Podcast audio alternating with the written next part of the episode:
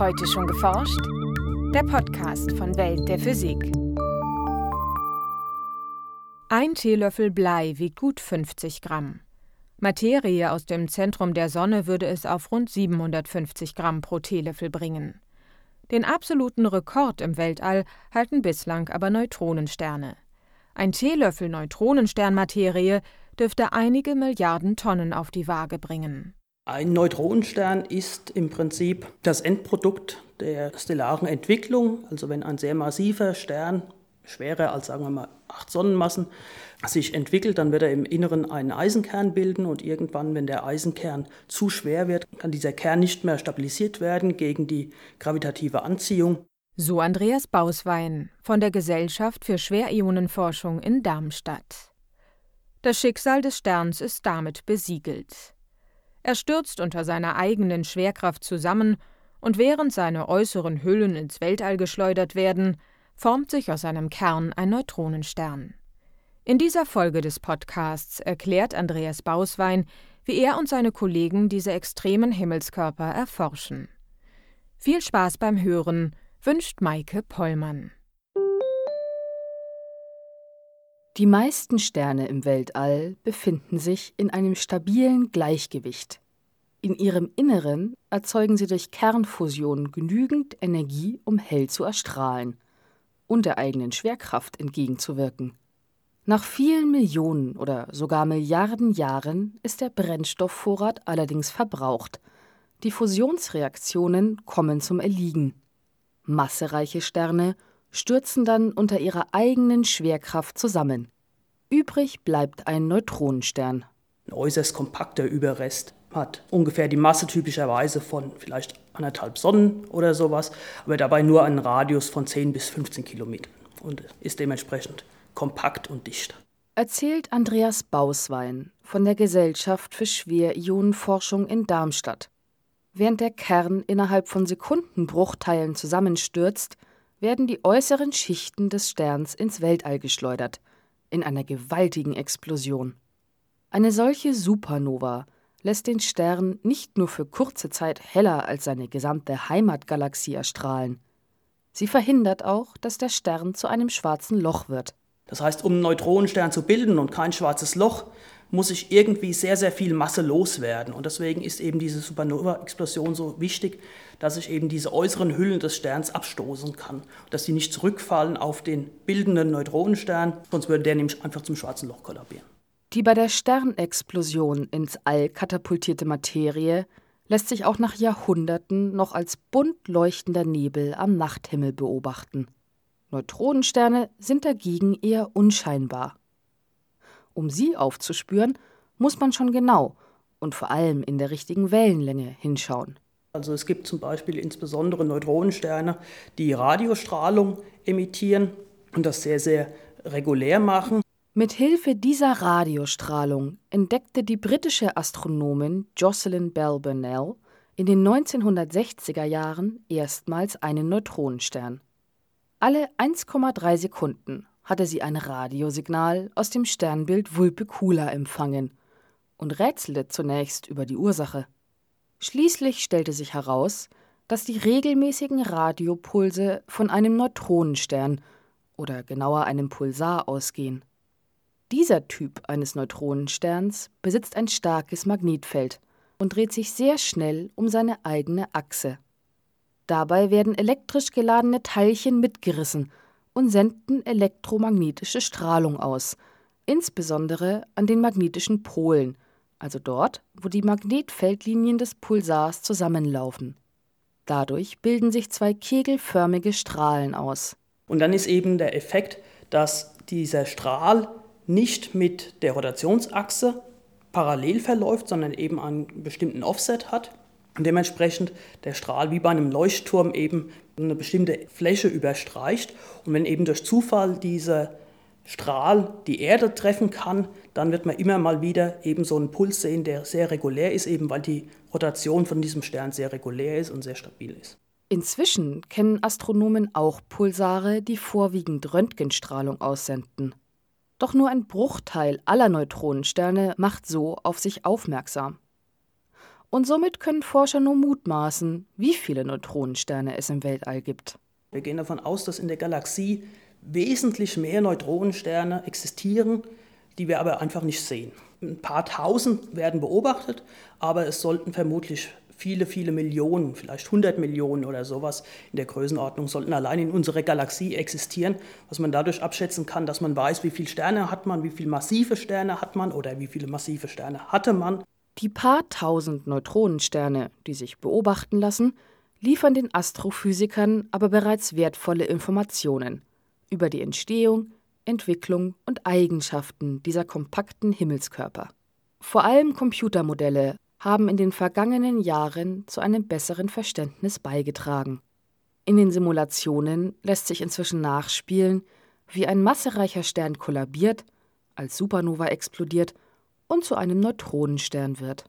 An solchen virtuellen Exemplaren können Wissenschaftler dann auch untersuchen, wie massereich Neutronensterne typischerweise sind, welchen Durchmesser sie haben und wie es in ihrem Inneren aussieht.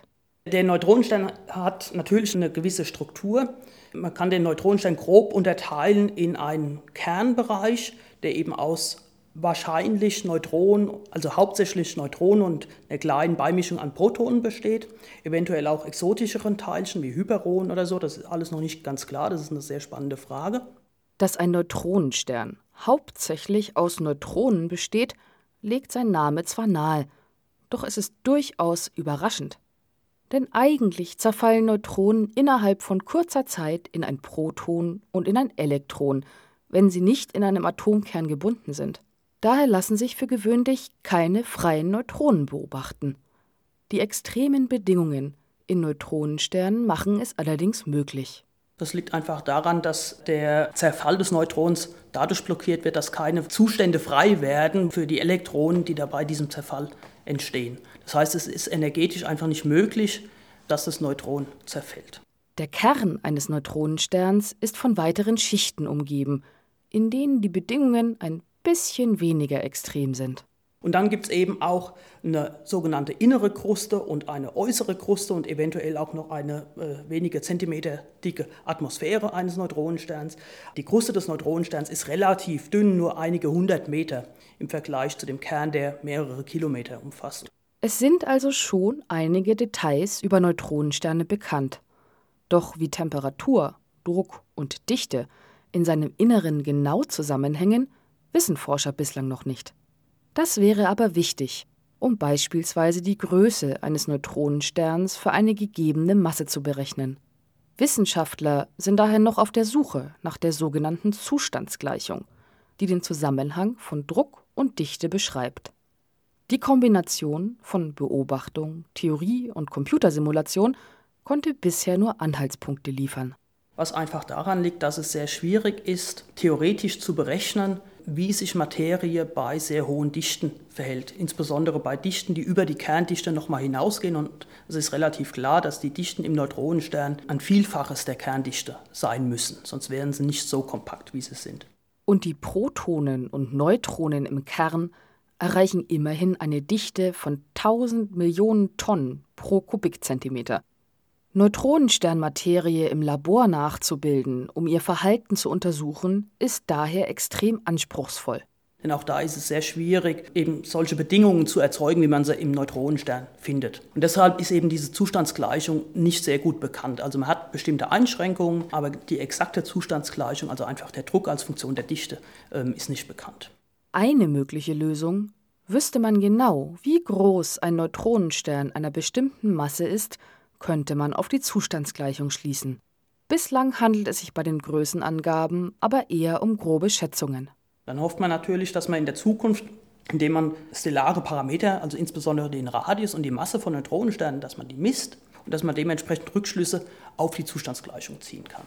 Zwar sind Neutronensterne massereicher als unsere Sonne, doch sind sie viel zu klein und viel zu weit entfernt, als dass irdische Teleskope ihre Größe direkt erfassen könnten – Wissenschaftler müssen sich daher etwas anderes einfallen lassen.